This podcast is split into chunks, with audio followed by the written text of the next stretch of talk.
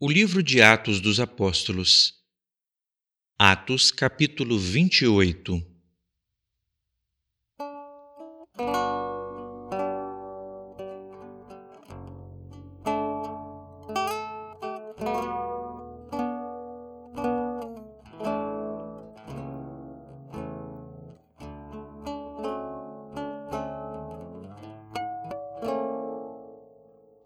Olá, estamos enchendo o coração com a palavra.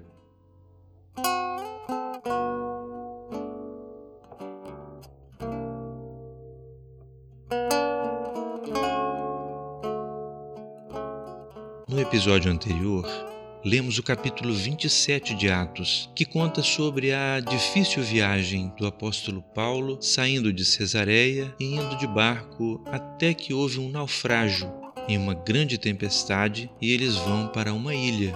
Os detalhes disso saberemos agora no capítulo 28, o último capítulo do livro de Atos. Antes de lê-lo, vamos fechar os olhos e vamos orar a Deus.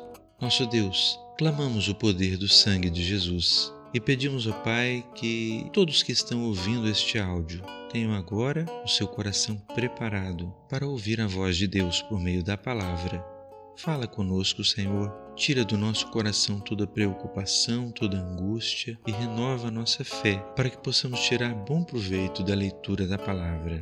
Nós oramos assim em nome do Senhor Jesus. Amém. Muito bem, vamos começar a leitura? Se possível, acompanhe na sua própria Bíblia. Atos capítulo 28. Havendo escapado, então souberam que a ilha se chamava Malta e os bárbaros usaram conosco de não pouca humanidade, porque, acendendo uma grande fogueira, nos recolheram a todos por causa da chuva que caía e por causa do frio. E, havendo Paulo ajuntado uma quantidade de vides e pondo-as no fogo, uma víbora, fugindo do calor, lhe acometeu a mão. E os bárbaros, vendo-lhe a víbora pendurada na mão, diziam uns aos outros: Certamente este homem é homicida, visto como, escapando do mar, a justiça não o deixa viver. Mas, sacudindo ele a víbora no fogo, não padeceu nenhum mal, e eles esperavam que viesse a inchar ou a cair morto de repente.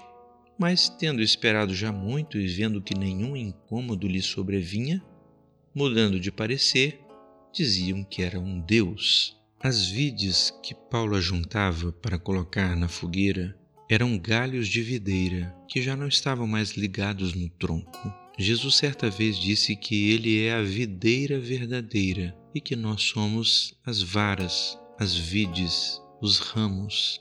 Enquanto um ramo está ligado à videira, ele é muito útil.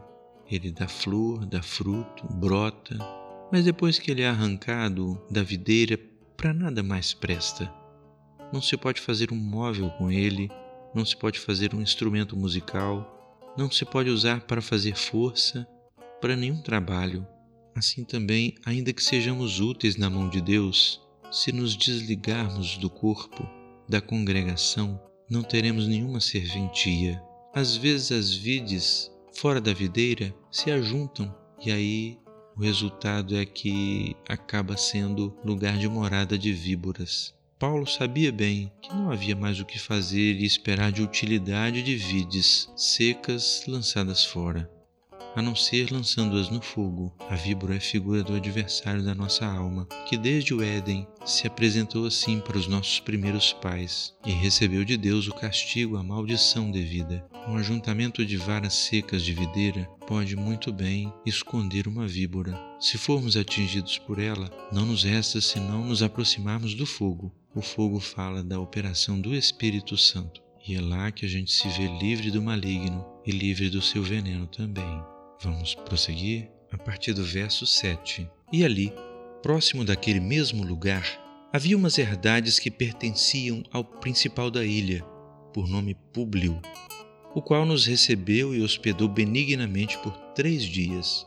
Aconteceu estar de cama enfermo de febres e disenteria o pai de Públio, que Paulo foi ver e, havendo orado, pôs as mãos sobre ele e o curou. Feito, pois, isto, Vieram também ter com ele os demais que na ilha tinham enfermidades e sararam.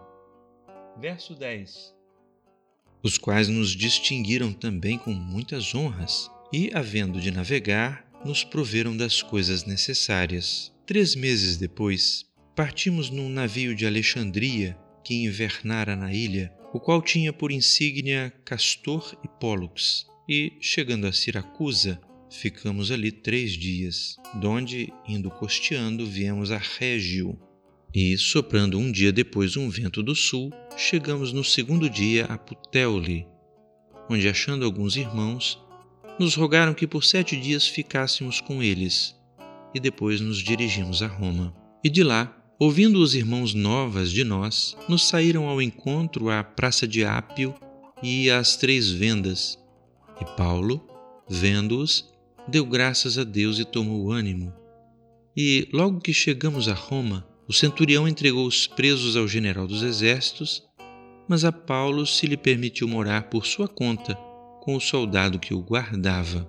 E aconteceu que, três dias depois, Paulo convocou os principais dos judeus e, juntos eles, lhes disse: Varões irmãos, não havendo eu feito nada contra o povo ou contra os ritos paternos, Vim, contudo, preso desde Jerusalém, entregue nas mãos dos romanos, os quais, havendo-me examinado, queriam soltar-me por não haver em mim crime algum de morte. Mas, opondo-se os judeus, foi-me forçoso apelar para César, não tendo, contudo, de que acusar a minha nação. Verso 20 Por esta causa vos chamei para vos ver e falar porque pela esperança de Israel estou com esta cadeia. Então eles lhe disseram: Nós não recebemos acerca de ti cartas algumas da Judéia, nem veio aqui algum dos irmãos que nos anunciasse ou dissesse de ti mal algum. No entanto, bem quiséramos ouvir de ti o que sentes, porque, quanto a esta seita, notório nos é que em toda parte se fala contra ela, e, havendo-lhes ele assinalado um dia, muitos foram ter com ele à pousada, aos quais declarava com bom testemunho o reino de Deus e procurava persuadi-los à fé de Jesus, tanto pela lei de Moisés como pelos profetas, desde pela manhã até a tarde. E alguns criam no que se dizia, mas outros não criam. E, como ficaram entre si discordes, se despediram, dizendo Paulo esta palavra: Bem falou o Espírito Santo a nossos pais pelo profeta Isaías, dizendo: Vai a este povo e dize: De ouvido ouvireis e de maneira nenhuma entendereis. E vendo, vereis e de maneira nenhuma percebereis. Porquanto o coração deste povo está endurecido, e com os ouvidos ouviram pesadamente e fecharam os olhos, para que nunca com os olhos vejam, nem com os ouvidos ouçam, nem do coração entendam e se convertam e eu os cure. Seja-vos, pois, notório que esta salvação de Deus é enviada aos gentios, e eles a ouvirão. E havendo ele dito isto, partiram os judeus tendo entre si grande contenda. Verso 30 E Paulo ficou dois anos inteiros na sua própria habitação que alugara, e recebia todos quantos vinham vê-lo pregando o reino de Deus e ensinando com toda a liberdade as coisas pertencentes ao Senhor Jesus Cristo, sem impedimento algum. O livro de Atos termina com o apóstolo Paulo dando testemunho de Jesus aos judeus de Roma. Alguns creram e alguns não creram. Paulo então diz a eles que a dureza do coração deles era, na verdade, conforme aquilo que o Senhor já havia falado aos pais pelos profetas e pela lei, e que diante disso a salvação seria levada às outras gentes, aos chamados gentios. E Paulo disse: Eles a ouvirão. Você que ouviu o livro de Atos, viu sobre os testemunhos das experiências vividas pelos irmãos no passado. Saiba disso. Jesus Cristo é o mesmo ontem, hoje e será eternamente. O Espírito Santo de Deus que começou ali, como lemos no capítulo 2, na descida do Espírito Santo no dia de Pentecostes, continuou operando maravilhosamente ainda no dia de hoje e está preparando um povo para morar no céu. O objetivo da palavra de Deus é chamar você que a ouve para estar perto de Deus, nesta vida e na outra vida também.